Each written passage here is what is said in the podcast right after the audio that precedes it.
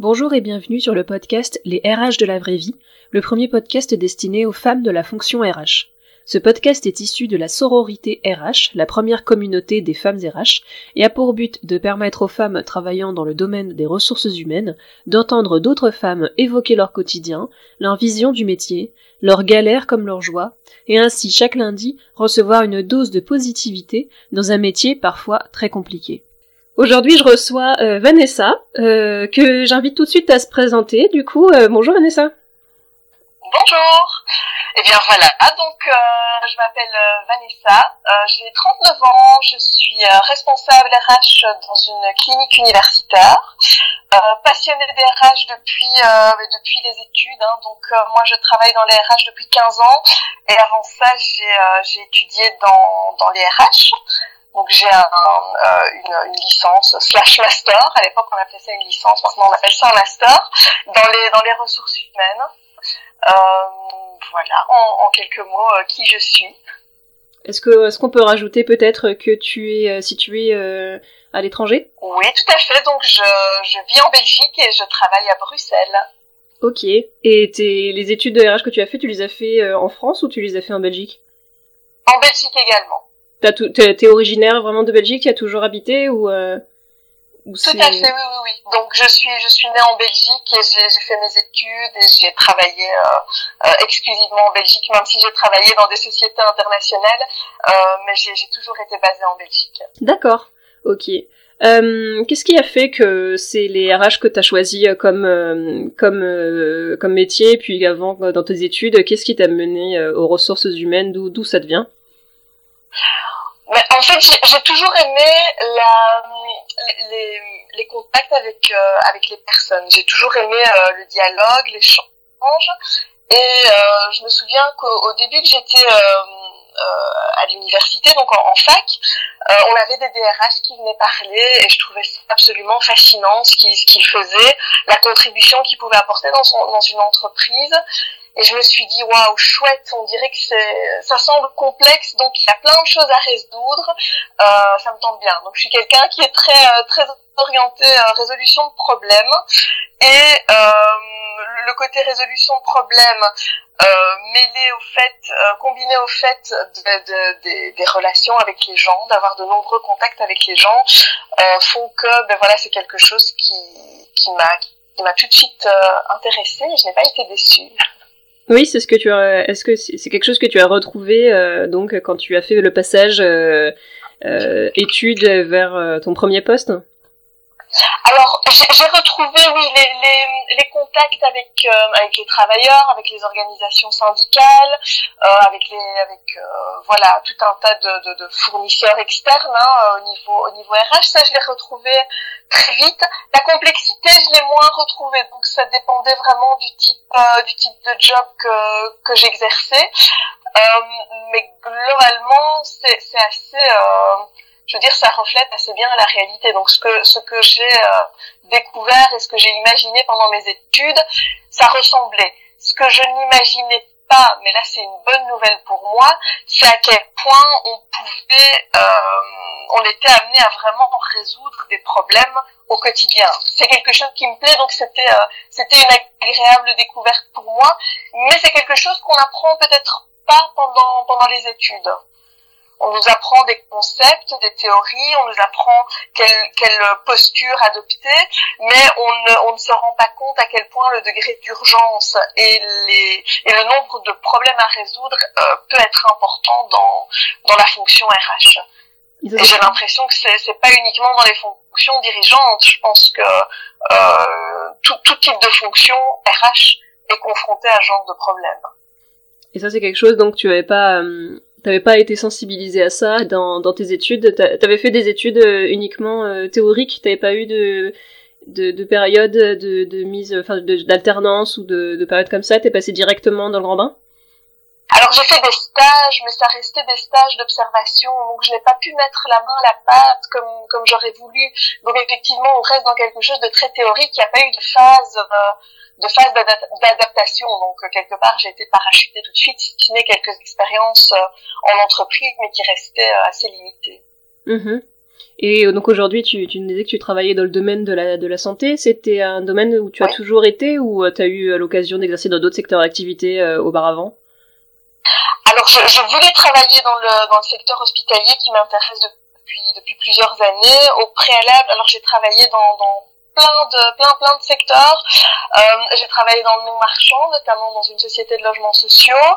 J'ai travaillé dans le secteur euh, de la logistique, euh, où là c'était vraiment de la logistique, mais pour le secteur euh, euh, médical, para, pharmaceutique. J'ai travaillé dans le domaine du divertissement également, dans une société de, de spectacle au niveau international. J'ai travaillé travaillé dans un bureau de recrutement, j'ai travaillé dans un secrétariat social. Alors je ne sais pas si l'appellation est similaire en France. Donc en Belgique, un secrétariat social va en fait euh, euh, nous fournir un programme de paye et va se charger de finaliser euh, tous les documents légaux relatifs à la paye, calculer les salaires également et faire en sorte que nous soyons en ordre avec les obligations gouvernementales en matière de retenue salariale et autres. Ça, c'est quelque chose qui est qui est parce que tu es dans le secteur hospitalier ou c'est quelque chose qui est fait euh, pour euh, pour d'autres secteurs, ce, ce secrétariat social? Euh, Du tout. Donc là, c'est vraiment pour pour tout tout type d'entreprise confondue. C'est c'est disons une c'est pas une facilité, mais aussi en fait ça facilite quand même pas mal le, quotidien au niveau de tout ce qui est calcul de la paye. Euh, en Belgique. Euh, alors, l'hôpital où je travaille pour l'instant, par exemple, va calculer elle-même son, à son propre système de, de paye. Euh, mais dans tous les autres cas, on fait appel à des secrétariats sociaux, notamment les, les plus petites structures, les, les, les PME euh, ou TP, très petites entreprises, je pense que vous êtes TPE, PME, en France, euh, font appel aux secrétariats sociaux qui disposent vraiment de, de professionnels qualifiés pour calculer la pour répondre à, à la plupart des questions d'ordre juridique. Donc c'est vraiment les secrétariats sociaux sont quand même assez euh, assez importants en Belgique. Mm Oui, je pense qu'on va en France on va plutôt appeler ça oui des, des, cabinets de paye, des cabinets comptables du coup qui font euh, qui font la paye en externalisé. on n'emploie pas du tout. Enfin en tout cas moi j'avais j'avais jamais entendu ce terme secrétariat social. C'est c'est lié au à l'État ou c'est quelque chose qui est privé totalement? Parce qu'il y a ce terme social c'est assez ça m'interpelle. Oui alors social en Belgique, ça veut dire beaucoup de choses. Il y a aussi ce qu'on appelle les relations sociales. mais c'est plutôt les syndicats. Mais non, donc en fait, les secrétariats sociaux sont des, sont des entreprises privées, mais qui respectent un cahier de charges imposé par le gouvernement, qui est, qui est relativement strict, mhm. et donc qui bénéficient d'un certain nombre de... Euh, euh, de, de, de, de labels, dira-t-on, hein, c'est pas, c'est pas exactement ça, mais voilà, ils sont vraiment certifiés en tout cas les plus grands secrétariats sociaux sont vraiment certifiés. On peut leur faire confiance lorsque lorsqu'on décide de leur confier la gestion de la paye. Quoi. Oui, oui, enfin, c'est c'est c'est très ressemblant à, au, cabinet comptable, au cabinet de paye euh, auquel font euh, font appel beaucoup d'entreprises pour réaliser la paye. Oui, notamment les TPE qui font appel à un comptable pour euh, pour réaliser la paye. Hein. Mm. Oui, tout à fait. D'accord. Et, et pourquoi euh, ce, ce milieu hospitalier euh, Pourquoi tu as souhaité travailler en RH dans ce milieu-là particulièrement? Euh, parce que je trouve qu'il y a beaucoup de challenges à réaliser dans, ce secteur. Donc moi, je, je, suis là depuis trois ans maintenant, mais je trouve que depuis une petite dizaine d'années, il y a eu une espèce de, mutation au niveau du paysage hospitalier. Euh, il y a une forte volonté de, professionnalisation pardon, du milieu RH, où finalement les hôpitaux ont commencé à se rendre compte qu'il fallait, euh, il fallait des pointures, il fallait vraiment des gens avec une vision, avec de l'expérience euh, du secteur privé pour pouvoir déployer et assurer la continuité du milieu hospitalier qui, qui est assez critique. et, et aujourd'hui, depuis six mois plus que plus que jamais ou plus oui, oui, j'allais te... très longtemps. Hein. J'allais te demander comment est-ce que ça a changé des choses du coup euh, dans ta gestion des du, du quotidien le fait qu'on soit en crise sanitaire.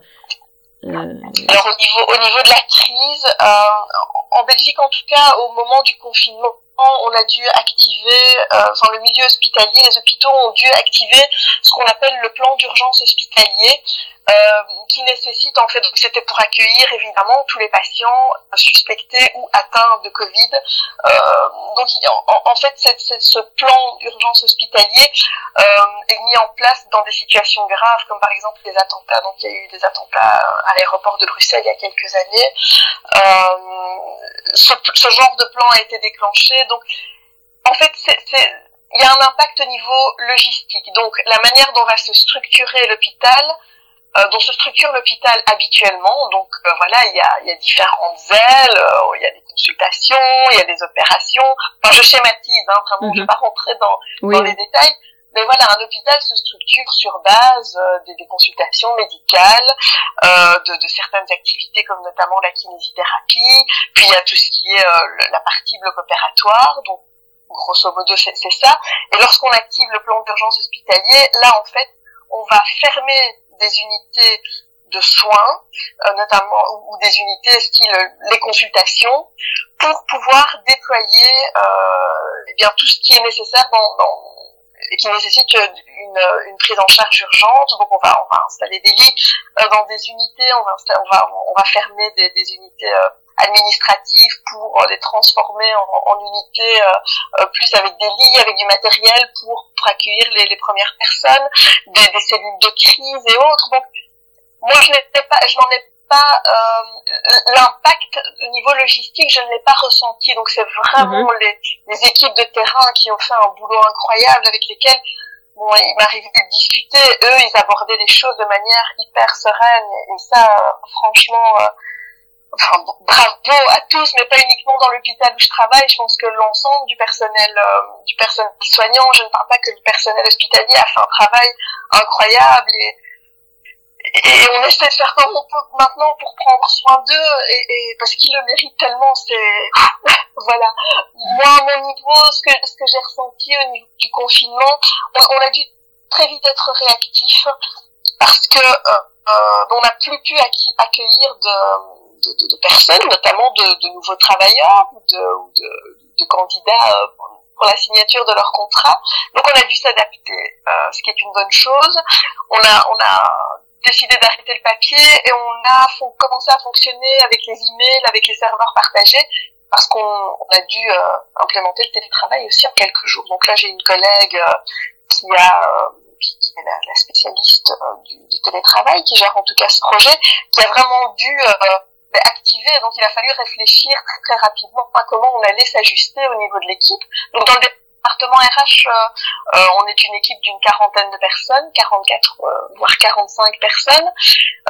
il a fallu, il a fallu réagir très vite, expliquer aux gens que maintenant la nouvelle norme pendant les semaines voire mois à venir, c'était le télétravail, le travail à distance. Il a fallu penser la manière de, de communiquer avec les gens. Et donc là, j'ai voilà, j'ai la chance d'avoir une une responsable qui est donc la directrice des ressources humaines, euh, qui est vraiment euh, très très chouette, euh, avec qui on a pu communiquer, on a pu vraiment rebondir et, et implémenter toute une série de toute une série de choses. La principale étant le télétravail et la seconde, la conséquence directe, c'est la matérialisation des process qui pouvaient être dématérialisés afin qu'un maximum de travailleurs puissent rester chez lui. Et ça, c'était euh, donc cette dématérialisation, c'était quelque chose qui n'avait pas été fait euh, auparavant, ou c'était déjà en réflexion et juste ça a accéléré le mouvement, euh, la crise? Ou alors, c'est ce que c'est non, vous étiez vraiment tout papier, puis là, on s'est dit bon, bah il y a une crise, il faut passer, il faut digitaliser tout ce qu'on peut parce que c'est la crise. C'est la crise qui a fait que ça a été digitalisé, ou c'était déjà une volonté au préalable? Donc il y avait, il y avait une volonté. Donc la dématérialisation était pensée, mais n'était pas encore opérationnelle, euh, n'était pas on ne pensait pas le faire avant probablement 12 mois. Euh, et ici, finalement, on a été assez opportuniste. Euh, on a avancé. On a avancé dans les process beaucoup plus vite. On a fait ce qu'on a pu. Alors, tout n'est pas encore dématérialisé. Euh, puisque bon, il y a, c'est un hôpital de 6000 personnes. Donc voilà, du mhm. jour au lendemain, on peut pas décider euh, de, de, de, tout révolutionner. Mais en tout cas, au niveau RH, nous, on a pu faire euh, dans la cellule dans laquelle je travaille, on a vraiment pu faire ça euh, assez rapidement. Ça, ça a été beaucoup de boulot au début, puisqu'il y a eu le stress, la panique. voilà, les, gens, les gens étaient, étaient perdus. Hein, c'était oui. quelque chose d'unique. Hein. Je, je, ne parle pas qu'au niveau RH, mais il y, y, a eu un mouvement de crainte euh, qui était au niveau sociétal également, hein, pas uniquement au niveau de, de, de l'hôpital. Donc voilà, il a fallu gérer ça, il a fallu gérer ça aussi et rebondir, mais je, je, enfin voilà, je trouve que tout le monde a assez bien, euh, assez bien rebondi finalement. Et toi, du coup, tu as, tu, tu as, tu as eu ce rôle-là de, de peut-être de, de, soutien et de d'écoute auprès peut-être des, des salariés qui étaient euh, qui étaient angoissés ou qui ne savaient pas comment euh, comment l'hôpital allait gérer la, la situation. T'as eu euh, peut-être un un rôle supplémentaire qui s'est ajouté aux missions que tu avais précédemment ou c'était quelque chose peut-être que tu faisais déjà et donc tu as juste mis l'accent dessus? Au niveau de l'équipe managériale de, du, du, département RH, donc il y a, y a la DRH au sommet, et ensuite on est on est sept, sept managers RH, il y a mhm. quatre partenaires RH en plus. Euh, c'est clair qu'il y a eu il y a eu un rôle à jouer, euh, plus au niveau des partenaires RH qui sont vraiment les, les personnes de terrain. Donc eux au niveau du terrain ils ont ils ont fait beaucoup. Euh, moi, je, je l'ai fait au niveau des personnes qui m'ont contacté. Donc, ma spécialité, c'est plutôt la législation sociale, les contrats. Donc effectivement, euh, par rapport à tout ce process, il a fallu, euh, ben, voilà, il a fallu rassurer. Les gens se disaient tiens, qu'est-ce qu'on continue, qu'est-ce qu'on fait, est-ce que vous savez ce qui va se passer? Il y a eu des peurs à gérer également. Euh, mais alors je dirais c'est quelque chose finalement qu'en tant que RH on a assez souvent. Alors quand, quand tout va bien, il y, aura de toute façon toujours une, partie des, des, personnalités peut-être plus angoissées qui ont besoin de qui ont besoin d'être réconfortées. Donc il y a, y, a, y a le fait que moi personnellement j'ai été angoissée aussi par cette crise qui mhm. m'a insécurisée et j'ai dû en fait garder la tête froide et euh, euh, faire preuve d'un certain leadership et pouvoir trouver aussi des paroles réconfortantes. Euh, ce qu'habituellement je fais assez naturellement tout en sachant que je, n'ai pas cet état d'angoisse euh, qui était spécifique vraiment à cette crise, à cette crise sanitaire. Donc c'était un petit peu différent. Il y a eu un challenge supplémentaire en tout cas pour ma part. J'ai l'impression que ça c'est quelque chose euh, qui te qui te porte le côté euh, challengeant. Ça fait plusieurs fois que tu que tu mentionnes ce côté euh, euh challenge. J'ai l'impression que tu fais partie de ces personnes que le que le stress se stimule plus qu'il ne paralyse. Euh... Tout à fait. oui, mais c'est, ça m'interpelle que moi, typiquement, je fais partie des gens pour qui le, stress est paralysant. Et où, euh, sous situation de... Quand je suis sous tension, je vais être moins... Euh, moins efficace et moins euh, j'ai pas ce côté le stress qui donne des ailes pas trop j'ai l'impression que toi par contre tu as tu as besoin d'être très très stimulé dans ton dans ton métier oui, tout à fait. Et, donc effectivement, c'est d'ailleurs pour ça qu'on appelle quand il y a des, des, des, problèmes à régler, des situations de crise, euh, des collègues peut-être qui, qui, qui, sont euh, beaucoup plus euh, beaucoup plus perméables, en tout cas moins moins sécures au niveau du, du stress, qui vont venir me voir en disant aïe c'est la panique, Vanessa qu'est-ce qu'on fait?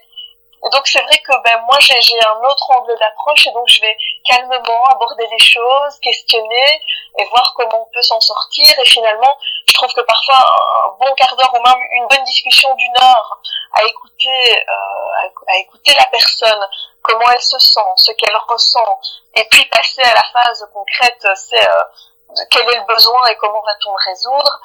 Mais je pense que finalement, ça nous fait gagner du temps et, et le fait que, que la personne, que mon interlocuteur euh, soit aussi rassuré, c'est quelque chose qui va. Ça a un petit peu, ça a un petit peu coupé. J'espère que ah, on, on, a, on, a, compris à peu près. On a eu quelques secondes de blanc. Bon, on va, on va continuer. Euh, okay. Euh, et tu, tu sais d'où tu, analyses comment le, le fait que justement t'es ce, ce côté ce côté euh, euh, euh un trait pour le challenge, le fait que le stress te, te, te paralyse pas et a plutôt tendance à te stimuler, tu penses que c'est euh, ta, ta vie perso qui a, qui a fait ça ou que c'est ta, ta personnalité comme ça? Tu Il y a des, événements qui t'ont permis au fur et à mesure de construire euh, ce, côté-là ou euh, tu as une analyse par rapport à ça? Oui, une petite. J'adore apprendre et en fait quand on se retrouve dans une situation critique de crise ou d'urgence, ben, clairement ça reste des situations finalement assez singulières et donc ça va demander moi de mobiliser des ressources que je n'ai peut-être pas encore mobilisées, ce qui va me demander un certain apprentissage. Et donc, ben, finalement, j'apprends, et, et, plus j'apprends, plus j'ai envie d'apprendre, et donc ça va me nourrir, et quelque part, ces situations de crise sont pour moi, euh, d'une certaine manière, et, toute proportion gardée évidemment, euh, une espèce de cercle vertueux. Donc je, je ne cherche pas euh, euh, spécifiquement des situations de crise, et je ne suis certainement pas euh, euh, joyeuse de, de, la situation sanitaire qui a eu lieu, qui été absolument épouvantable. J'essaie plutôt de retirer le, le, côté, le côté positif et les, que, que je peux retrouver de, de ce genre de situation. D'accord, donc tu, tu cherches, oui, tu cherches le positif dans, dans toutes les dans toutes les situations que tu traverses, et c'est ça peut-être qui te permet de de les passer sans trop d'encombre. Oui, l'optimisme, c'est clairement une, une, un, trait de caractère chez moi, un trait de personnalité. Donc effectivement, j'essaie toujours de voir le bon côté des choses. C'est ce qui me permet peut-être de ne pas voir euh, le côté catastrophique trop vite. Je sais pas, c'est peut-être une certaine manière d'aborder une certaine naïveté finalement euh, de, de, de, de, l'esprit hein, qui me permet, euh, voilà, quelque part, je, je ne sais pas que c'est impossible, alors je vais, je vais tenter de le faire, quoi. Et alors, du coup, qu'est-ce que qu'est-ce que tu retires de positif de la situation et de la crise qu'on traverse? Tu as vu toi des, des enseignements positifs? Oui, oui, oui. J'ai vu qu'en fait les, les gens sont capables de mobiliser beaucoup plus de ressources qu'ils ne croient. Euh, mm-hmm. Et ça, je trouve ça fabuleux parce que c'est vrai que euh, quand, quand j'ai certains collègues qui, qui, se, qui se confient, qui me disent oh non, mais ça, si je le fais, ça marchera pas, et mon chef m'écoutera pas. Et puis finalement, quand on se retrouve au pied du mur, eh ben euh, voilà, qu'elle soit petite ou grande, hein, euh, il n'est pas nécessaire pour moi de, de, de révoluer process qu'on améliore et hop là on se rend compte en fait on se rend compte euh, on se demande pardon pourquoi on n'a pas fait ça avant. Et donc moi je salue quand même cette capacité à gérer le qu'on parle toujours de la peur du changement enfin voilà moi j'ai suivi une formation en gestion du changement en que différentes manières d'anticiper euh, le changement et je me rends compte qu'au final, cette crise a amené euh, du, positif. Je parle bien entendu des process parce qu'il y a eu des, personnes malades et, ça, ça a été... Euh, bon, voilà, ça c'est tout de suite moins drôle. Hein. Mais cette capacité, les gens finalement se sont adaptés, même s'ils étaient angoissés, même si c'était difficile, euh, même s'il a fallu garder les enfants à la maison et travailler en même temps, et ça c'était épouvantable. Mais tout le monde, enfin, chaque personne avec qui j'ai parlé a réussi à mobiliser une ressource pour euh, travailler. Et, et ça, euh, voilà, je trouve ça formidable. Je suis mon côté optimiste, mais voilà, moi je crois potentiellement qu'il y a il y a du bon en chacun et euh, chaque personne est capable euh, du, meilleur quand on quand elle s'en donne les moyens et quand on la met dans, dans des dispositions qui favorisent ce développement. Mmh, bien sûr. Et du coup, tu, tu travailles dans un environnement qui permet à, à ces personnes-là de, de mobiliser ces ressources-là Parce que tu vois, en, en, France, on a quand même entendu beaucoup parler d'un milieu hospitalier, de bah justement de, de crise, euh, de, de, de crise du, du, milieu hospitalier, que les gens n'ont pas forcément de, de moyens pour euh, mobiliser euh, tout ce qu'ils aimeraient mobiliser. Et il, y a une vraie souffrance du personnel hospitalier en France. Alors je sais pas si ça se retrouve aussi en Belgique ou si toi, dans ton hôpital, il y a, il y a moins ce souci-là. Comment comment tu le tu le sens? C'est pareil. Hein c'est pareil. Maintenant, euh, il est clair que la structure est assez, est assez grande et que les initiatives en matière de bien-être sont euh, euh, en cours de réflexion spécifiquement ici dans, par rapport à la crise post-Covid. ça existait déjà avant, donc c'est une problématique pour laquelle on est assez sensibilisé, hein, notamment tous qui, qui, qui mobilisent une certaine partie de leur temps de travail. eh bien, c'est clair que les moyens ne sont pas euh, les mêmes que dans une entreprise euh, privée, mais du coup ça mobilise euh, de, de, trouver des ressources qui ne soient pas des ressources prêtes à l'emploi. Donc on sait qu'on n'a pas des millions à dépenser dans, des programmes magnifiques qui vont faciliter notre quotidien d'un simple clic. Et donc on travaille ensemble, notamment, voilà, il y a quelques jours, on a fait un groupe de travail, tout le département a fait un groupe de travail avec euh, tout, les, tout ce qui a été mis en place, tout ce qu'il fallait retenir de, cette crise, du confinement, tout que euh, voudrait continuer à implémenter dans notre travail au quotidien?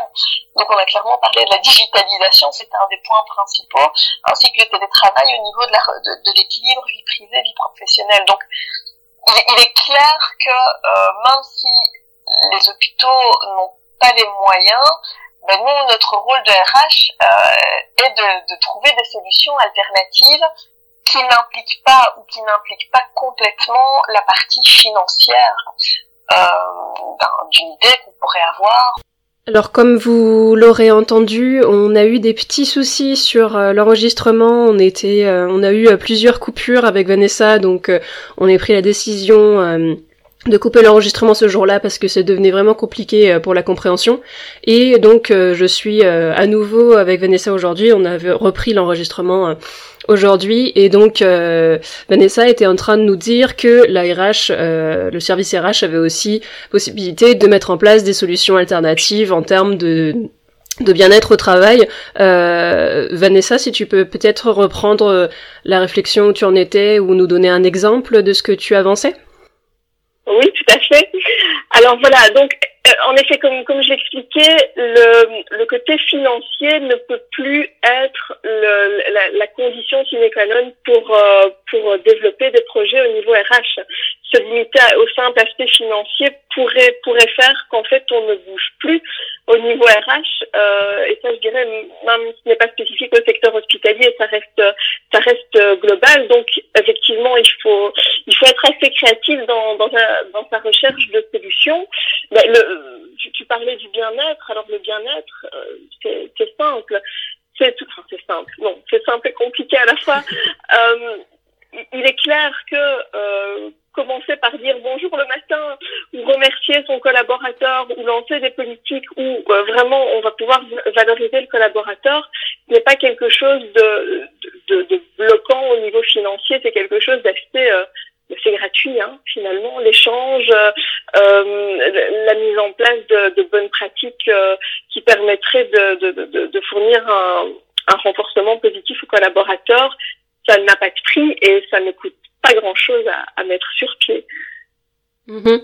oui donc euh, le oui, le, le, ce qui peut paraître euh, basique dans une entreprise, dire bonjour, demander comment ça va sincèrement, et puis s'accompagner les uns les autres pour avoir une bonne ambiance de travail. Oui, et puis voir si notre collègue est un petit peu débordé, se demander comment on peut euh, l'accompagner, voir s'il faut pas un petit peu euh, euh modifier le programme euh, ou autre. Quoi. Ça reste des gestes basiques et déjà si on a ça, ça peut parfois faire une grande différence dans, dans la manière euh, dans, dans, la perception du, du choral travailleur par rapport euh, à, son soutien, à son bien-être et à sa recherche d'équilibre vie privée vie professionnelle. Mmh. Et euh, ok. Et euh, peut-être si on part sur une question euh, un petit peu plus globale, euh, est-ce que qu'est-ce comment tu vois euh, l'avenir de la fonction RH alors que ce soit dans le milieu hospitalier ou en général, est-ce que tu vois des grandes tendances se dessiner alors peut-être notamment notamment en, Belgique, je sais pas si ça va être les mêmes tendances qui vont se dessiner en, en France et en Belgique, mais toi comment tu tu vois l'avenir sur sur ton poste et dans la fonction RH en général quel que soit quel que soit le secteur Est-ce que tu vois des grandes tendances qui sont en train d'arriver et comment tu les appréhendes euh, aujourd'hui en 2020 Alors pour moi clairement, si je devais résumer une tendance euh, au niveau du déploiement RH, et je ne parle pas qu'au niveau de ma fonction ou au niveau de l'entreprise dans laquelle je travaille, c'est clairement l'agilité. Alors attention parce qu'on met beaucoup de choses derrière l'agilité. Euh, l'agilité, ça ne veut pas dire que euh, on va pouvoir être réactif à toutes les demandes euh, qu'on reçoit aussi bien de la, direction que, des travailleurs. Pour moi, l'agilité, c'est vraiment quelque chose qui, doit devenir l'essence même du, d'un département RH ou d'une stratégie RH. L'agilité, pour moi, c'est cette capacité à pouvoir s'adapter euh, de pouvoir anticiper et s'adapter à ce qui vient quelque part. Donc ce sont toutes les contraintes Euh, alors il y a, il y a effectivement euh, les nouvelles pratiques euh, du monde du travail. Hein. Le, le, télétravail n'était pas spécialement une norme dans toutes les entreprises. J'en ai parlé un petit peu au début de, de l'entretien. Mhm. Mais clairement, l'agilité, on doit, pour moi, le, le département RH doit doit, non, devrait, idéalement, pour le bien-être aussi de, de, de son DRH, c'est pouvoir comprendre qu'on n'est pas juste là quand ça ne va pas ou quand ça ne va plus. Donc, euh, on, peut être réactif, hein, euh, voilà, ça, ça, se passe très mal, il faut licencier un collaborateur, on est là, on va, on va assurer, on a nos pratiques, on connaît la loi, euh, on, on, sait comment, euh, comment adopter euh, on sait trouver les bons mots pour accompagner le, euh, le, le, chef d'équipe lorsqu'il annonce, par exemple, un licenciement. Mais ce qui serait intéressant, c'est vraiment pouvoir aller au-delà de, de cela. C'est, voilà, l'entreprise a de l'ambition, par exemple. L'entreprise veut doubler son, son, son effectif dans les cinq prochaines années. C'est comment on va pouvoir, nous, accompagner la stratégie. Donc ça, c'est ce qui se passe déjà au niveau de l'entreprise euh, à partir du moment où les RH intègrent le pôle stratégique. Mais au-delà de ça, c'est comment aujourd'hui on va pouvoir être suffisamment agile pour euh, que cette transformation soit effective au moment voulu. Donc, je, je reprends l'exemple de, de, doubler, euh, du fait de doubler cet effectif. C'est comment dans cinq ans on va pouvoir amener, on va pouvoir effectivement doubler l'effectif tout en permettant aux aux, aux, nouveaux engagés de s'intégrer dans, dans, dans, un, dans, un, milieu qui sera en, en, en, constante évolution, tout en permettant aux, travailleurs qui sont actuellement en poste de pouvoir évoluer, tout en permettant à l'entreprise d'atteindre ses chiffres. voilà, c'est tous ces paramètres et comment nous, on va pouvoir quelque part s'éclater dans cette, euh, dans cette agilité pour pouvoir accompagner au mieux l'entreprise et comment on va aussi pouvoir, nous, être agile euh, au sein même du département RH. Mais donc, je veux vraiment nuancer par rapport au degré d'urgence, euh, parce qu'effectivement, en tant que professionnel RH, on est souvent, très souvent sollicité euh, pour, pour éteindre des, des, des incendies, quoi. Et euh, donc tu, tu euh, le formules vraiment du côté de, de l'entreprise, mais c'est quelque chose que tu retrouves aussi euh, dans ton secteur qui est le milieu hospitalier, ce côté agile? Oui, tout à fait, tout à fait ça devient une nécessité, vraiment. Euh, Comment ça se traduit euh... Comment?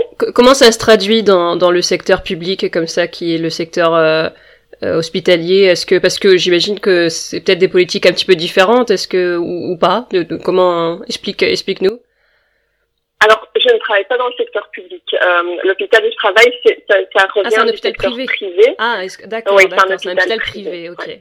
Ok. Oh, non, c'est moi, j'étais partie sur un hôpital public, euh, excusez-moi.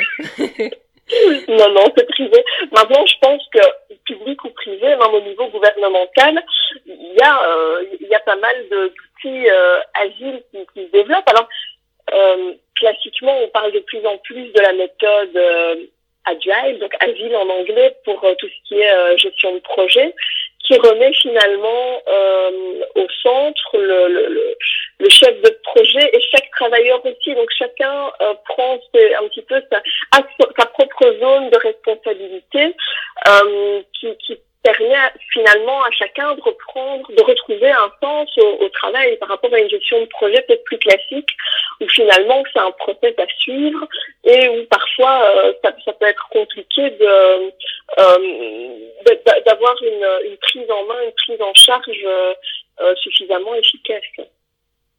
Mmh.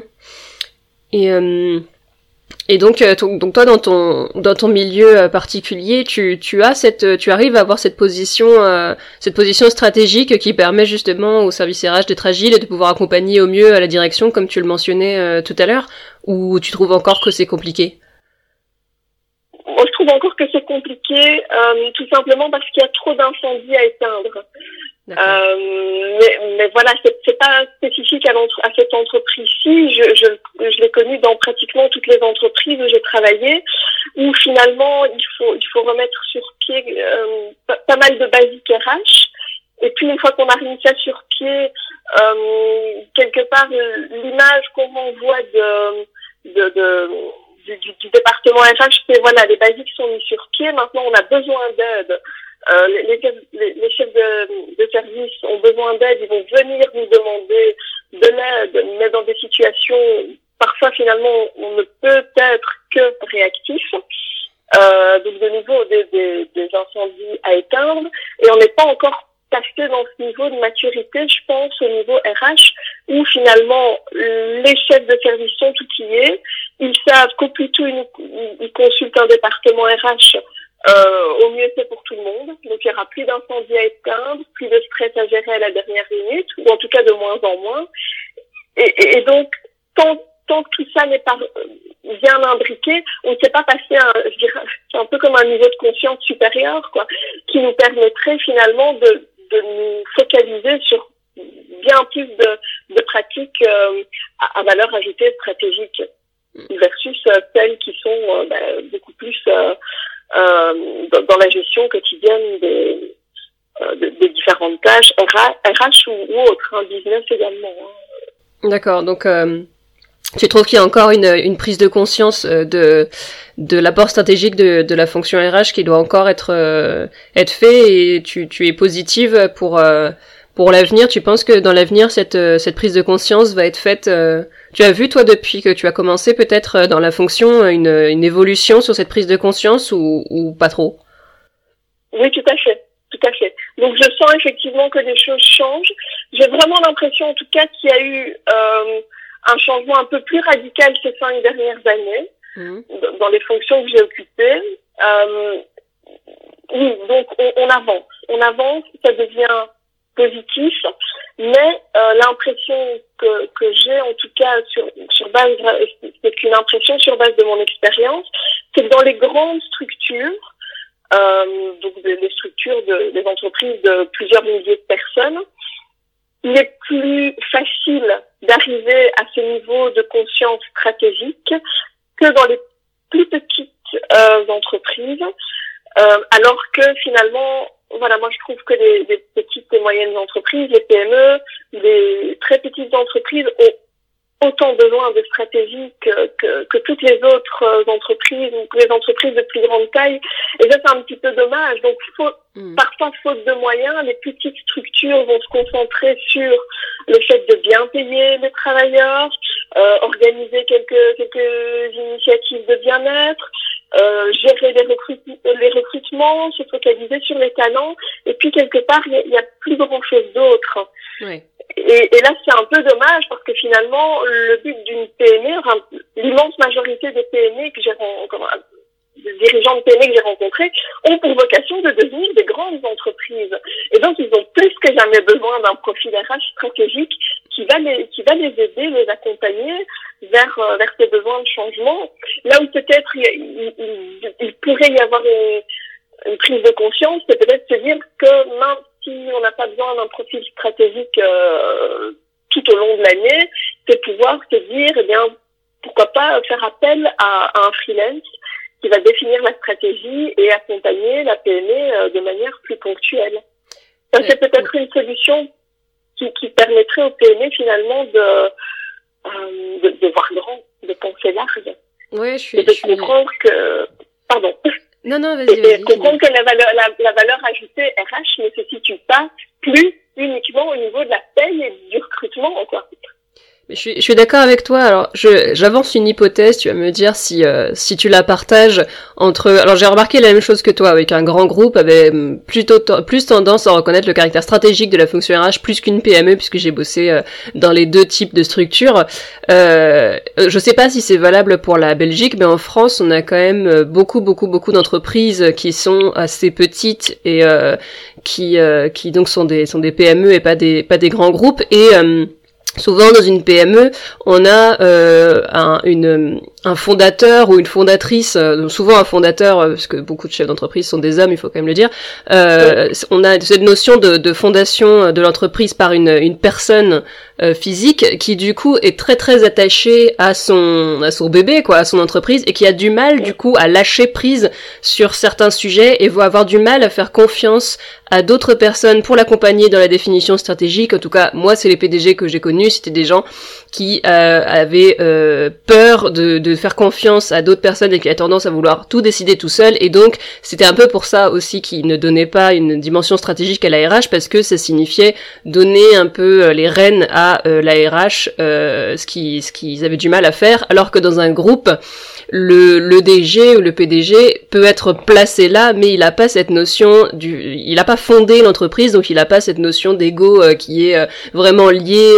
je remarque que certains dirigeants ont vraiment du mal à faire la différence entre leur, leur personne et leur entreprise et sont si attachés à leur entreprise que du coup ils ont du mal à, à lâcher les, les rênes un peu, euh, moins, moins dans un grand groupe, puisque justement c'est plus de personnes, donc le pouvoir est un petit peu plus divisé entre plusieurs personnes, dont euh, le DRH euh, qui va pouvoir donner une orientation stratégique. Alors je sais pas si tu, si tu partages euh, cet avis-là ou si au contraire tu trouves que c'est pas, hum, c'est pas forcément ça que toi t'as as vu dans les faits. Non, en effet, en effet. Et, il est vrai que dans les dans les PME, les, le, le, fondateur joue souvent le rôle du RH et il ne fera appel euh, à, à, un profil RH que lorsqu'il n'arrivera plus à gérer lui-même les recrutements, lorsque la paye, ça va, oui, en effet. En effet. Et, et quelque part, c'est dommage parce qu'au final, la fonction RH a évolué beaucoup plus vite que ça. Et maintenant, il y a vraiment des profils, enfin, il y a, des outils existent hein, pour mettre sur pied des, pour accompagner des stratégies, euh, euh des, des, stratégies de déploiement, pour accompagner la transformation de l'entreprise. Et c'est, c'est dommage. Mm. C'est dommage de, de, de limiter qu'à certains pans euh, la, le, le métier RH, quoi. Parce que tous les métiers sont importants. Oui, tous les métiers RH qu'on fait, et ils sont riches et variés. Euh, et, et c'est justement cette richesse qui, qui, qui permet à l'entreprise de grandir donc voilà, moi je me dis, c'est super d'avoir un recruteur génial qui va pouvoir euh, euh, faire de la rétention du personnel, pouvoir anticiper les besoins. C'est génial d'avoir un super euh, un super gestionnaire de paye qui, qui va calculer la paye sans faute, hein, qui va calculer les salaires en temps et en heure et de manière tout à fait correcte. mais ce sera encore plus génial d'avoir quelqu'un qui va pouvoir challenger les dirigeants d'entreprise euh, pouvoir peut-être le sortir de sa zone de confort mm. et en tout cas l'accompagner avec bienveillance et, et, avec une bonne vision pour qu'il puisse déployer euh, son entreprise, faire grandir son petit bébé finalement. Hein. Oui. Il peut rester attaché à son bébé, mais son bébé va grandir et, et voilà, un jour il va rouler à vélo tout seul, euh, euh, un jour il aura son permis de conduire, il achètera son appart, euh, enfin voilà. Vraiment, euh, on peut vraiment partir sur l'idée comme, comme un enfant qui grandit, quoi. Ouais, d'où peut-être euh, cette difficulté à voir l'enfant euh, l'enfant grandir et, et prendre un peu euh, son envol. Ça peut être difficile, comme un parent, ça peut être difficile pour un, un dirigeant, une dirigeante de, de, lâcher un petit peu son, son enfant. Mais j'espère que J'espère qu'à l'avenir, les, les, les, techniques de management vont évoluer, les techniques de direction d'entreprise vont évoluer pour permettre justement à ces dirigeants de, de, lâcher un peu la bride et de faire confiance à des, des personnes, euh, notamment, euh, qui, comme tu le soulignais, c'est une bonne idée de, de, de faire appel à, un consultant ou un freelance RH euh, extérieur. Ça se fait un peu plus, mais j'en connais, je connais quelques personnes qui, qui, font ça et ça semble être une bonne idée parce que justement, cette personne n'est pas salarié et donc n'est pas il euh, n'y a pas de conflit d'intérêt euh, que j'ai toujours remarqué en RH qui faisait que on m'avait dit euh, que la RH était parfaitement entre la direction et les salariés, ce qui dans les faits, moi je trouvais que c'était difficilement réalisable à partir du moment où j'étais rémunéré par la direction et non pas par les salariés, c'était un peu compliqué pour moi d'être complètement entre les deux, alors que un, un freelance, un consultant, une consultante, là, il n'y a pas cette notion de pouvoir hiérarchique, et donc c'est une autre, un autre rôle qui est tenu, et je, je, pense que ça peut être plus facile euh, de mettre en place une stratégie et d'assumer ses idées quand il n'y a pas justement ce, cette épée de Damoclès au-dessus de la tête qui est euh, si euh, je suis pas d'accord avec mon patron et que je le dis trop fort, je risque ma place. Si tu vois ce que, ce que je veux dire. Oui, et c'est d'autant plus vrai euh, lorsque l'entreprise est fortement syndicalisée. Alors, je, je, je, vais parler plutôt pour le pour le paysage belge, hein, parce que je connais moins bien le, le l'environnement syndical en France. Euh, quand on se retrouve avec une dans une entreprise où finalement le, le syndicat euh, occupe euh, un, enfin, vraiment exercent avec brio leur contre leur rôle de contre-pouvoir au niveau des entreprises et qu'ils ont devant eux un salarié RH responsable du personnel qui est censé être l'interface entre euh, d'être la voix des travailleurs pardon vis-à-vis du de, de, la direction c'est assez compliqué à gérer ça, ça, ça met le, le, profil RH enfin le, le, responsable RH dans, des situations assez délicates quoi. Effectivement le consultant lui il arrive il est plus neutre euh, il y a des, messages qu'il peut faire passer euh, il y a des choses qu'il peut aussi euh, faire sans qu'il y ait ce lien ou cette étiquette qu'on colle finalement au manager RH euh, euh, comme étant un peu euh, un collabo quoi, qui fait partie de la direction et pas vraiment des, des travailleurs. Donc effectivement, oui. mais le, le, le, rôle du, du, du responsable RH salarié reste malgré tout assez important, mm. nécessaire en tout cas, mm. à mon sens. D'accord. Ok, ouais, non, c'est une question qui est qui est compliquée. Euh, ok. Euh, si on passe sur euh, peut-être pour les, dernières questions de notre conversation sur un autre sujet, euh, comment tu as connu euh, la sororité RH et pourquoi celle-ci t'avait intéressé quand tu es, par quel biais tu es tombé dessus et pourquoi ça t'avait interpellé Alors moi c'est via Instagram. ce qui m'a plu, c'est qu'il y ait déjà une présence RH sur Instagram parce que euh, donc j'y suis. Moi, je, je me suis connectée, euh, enfin, je me suis inscrite sur Instagram pendant le confinement. Je suis pas très très euh, orientée réseaux sociaux, euh, mais j'avais envie de tester Instagram. Alors j'ai commencé à faire des recherches RH et j'ai j'ai rien trouvé de très intéressant. Il y a très très peu de et, présence RH sur Instagram, ouais. ouais. Voilà, à l'exception de sororité RH, où là j'ai vu, enfin j'ai senti qu'il y avait vraiment une volonté de ta part de, de, de, euh, de créer une communauté, euh, voilà, une communauté pour les femmes, pour une communauté d'entraide. Et donc ça, ça c'est quelque chose qui a vraiment percuté chez moi, euh, ben parce que déjà je suis une femme et euh, c'est pas toujours facile de, euh, surtout quand on débute dans la fonction, que ce soit une fonction euh, managériale ou autre, c'est pas toujours facile. Parfois, on est stressé, on a peur, on veut bien faire, et on a beau avoir un bagage théorique, on n'a pas toujours euh, les réflexes euh, de terrain. Euh, et, donc j'ai trouvé j'ai trouvé vraiment la démarche assez chouette. Et je suis sur Facebook maintenant enfin je, je te suis sur Facebook au niveau sororité RH depuis quelques semaines. Et je vois que vraiment il y a une bonne dynamique euh, voilà on pose des questions des questions sont posées des échanges sont faits. Et je trouve ça hyper important pour notre fonction euh, parce qu'au final on n'est pas le métier qui est le plus le plus vieux le plus documenté, euh, qui est le plus euh, courant non plus. Mmh. Et donc finalement, comprendre qu'entre nous, on doit serrer les coudes, euh, c'est hyper important. Voilà, moi, en tout cas, les entreprises où je me suis sentie le mieux, ce sont celles où je sentais qu'il y avait un système d'entraide. Enfin, moi, je, je, sens très fort ça au niveau du milieu hospitalier, euh, où clairement, entre hôpitaux, on, on communique on mmh. parle, l'information circule, et tiens, vous avez fait comment, et nous on voudrait faire ça, et puis il y a vraiment des, des échanges de bonnes pratiques, et je trouve que c'est une richesse énorme pour le métier et pour l'entreprise aussi. Oui, tout à fait. Bah, la, la sororité euh, RH, elle a, elle a un double objectif. Le premier objectif, qui était vraiment l'objectif de base, c'était euh, permettre aux femmes des RH de se sentir euh, liées euh, véritablement y comprise parce que c'est un métier où j'avais euh, moi je l'avais créé cette communauté parce que je me sentais isolée dans mon poste. J'occupais des postes généralistes dans des petites entreprises qui faisaient que j'étais souvent la seule RH euh, du de de, de, de l'entreprise ou au moins du site sur lequel j'étais quand je travaillais en groupe. J'étais RH unique sur site. Euh, du coup c'était l'idée c'était ça relier les femmes euh, particulièrement et leur permettre de d'échanger sur leur quotidien et pouvoir se sentir se sentir comprises et liées entre elles.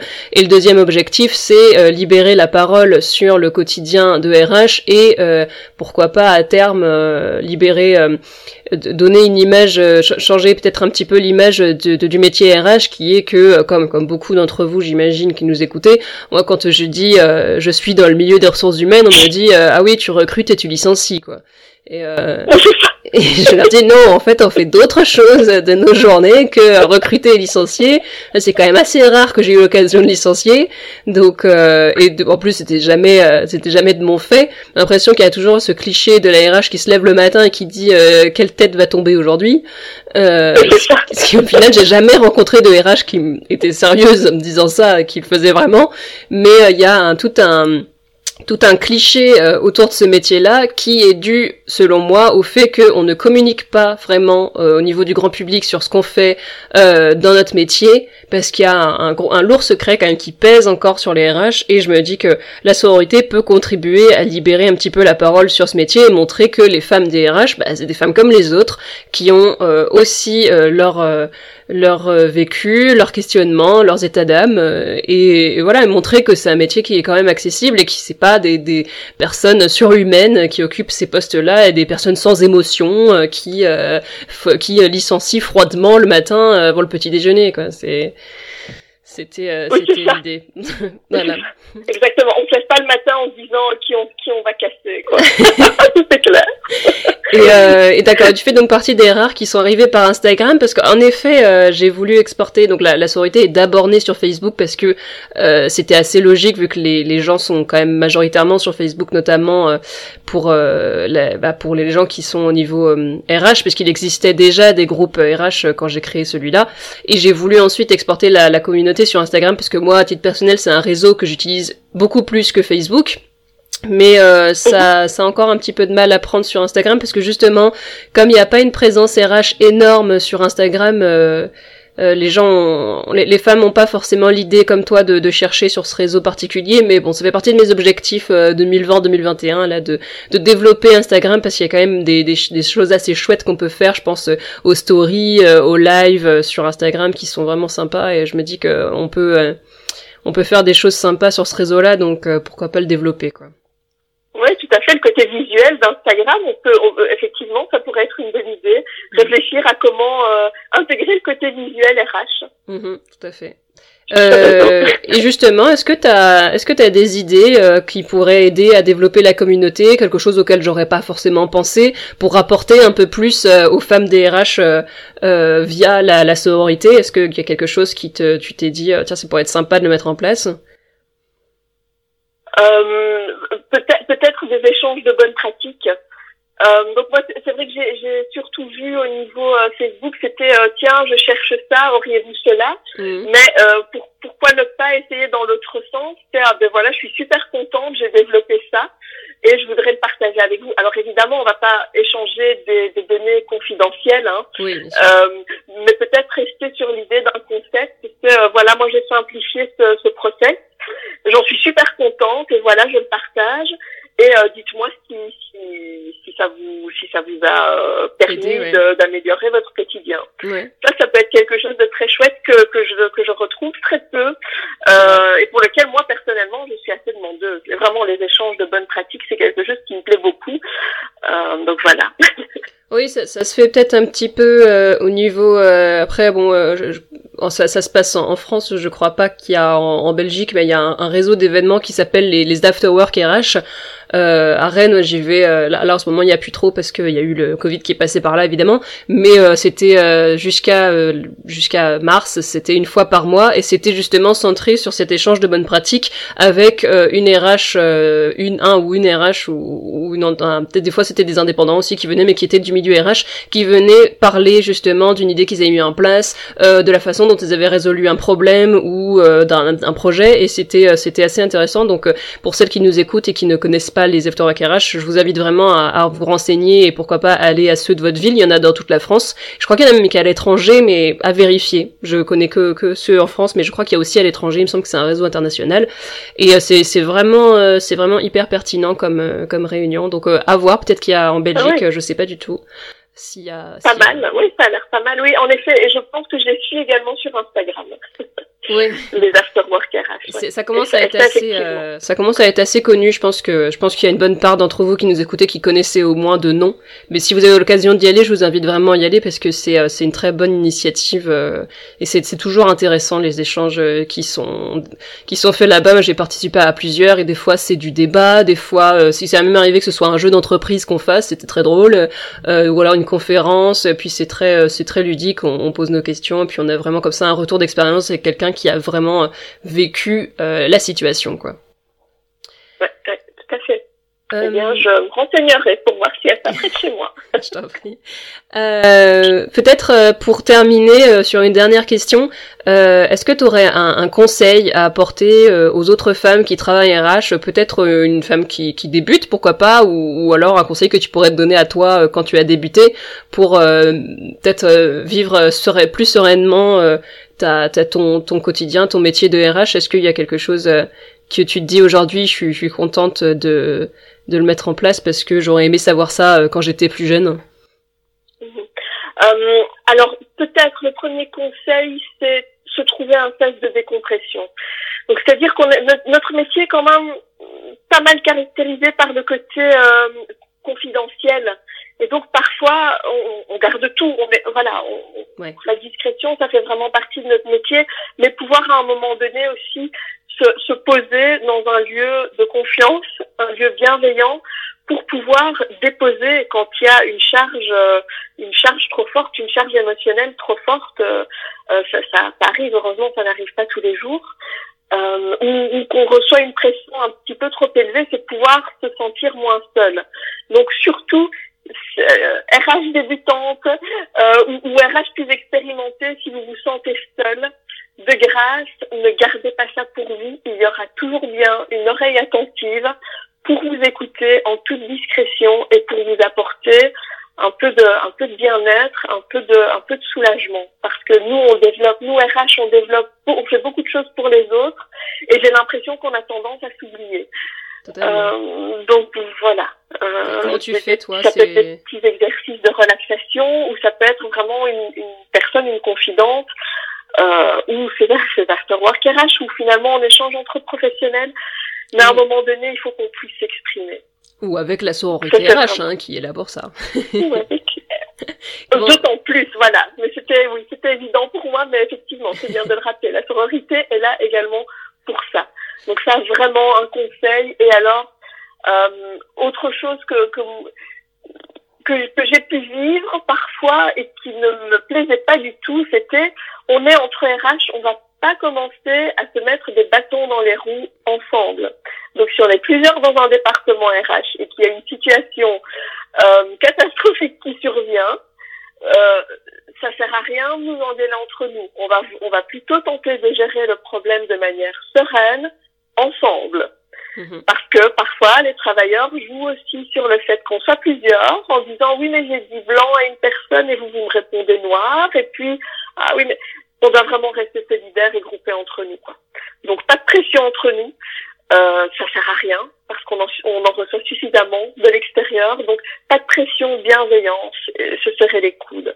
Parce qu'on est tous dans la même galère, enfin, toutes, pardon, toutes dans le même bateau. Donc ça, c'est vraiment important de prendre soin de soi et prendre soin de nos pères aussi. Tout à fait. Bah, c'est un très bon conseil. L'esprit, bah, l'esprit de, de, sororité. Tout à fait. Entre femmes, euh, s'entraider entre femmes, c'est tout à fait ça. L'esprit, euh, l'esprit du mot, vraiment, sororité. Euh, Exactement. Ok. Et eh bah très bien. Et eh bah merci beaucoup Vanessa pour tous ces pour cette euh, ce retour d'expérience et tous ces conseils. C'était euh, c'était hyper intéressant de discuter avec toi. Du coup, euh, en plusieurs fois, on a réussi à faire cet enregistrement. Ça a été compliqué, mais on y a réussi. Et puis je te souhaite et je te souhaite vraiment bonne continuation sur ton sur ton poste et je te souhaite vraiment de t'y épanouir le plus possible. Merci, bonne, bonne, continuation pardon, à toi aussi et à toutes euh, les éditrices. Et voilà pour notre épisode avec Vanessa qui nous a permis d'obtenir un, un, point de vue belge.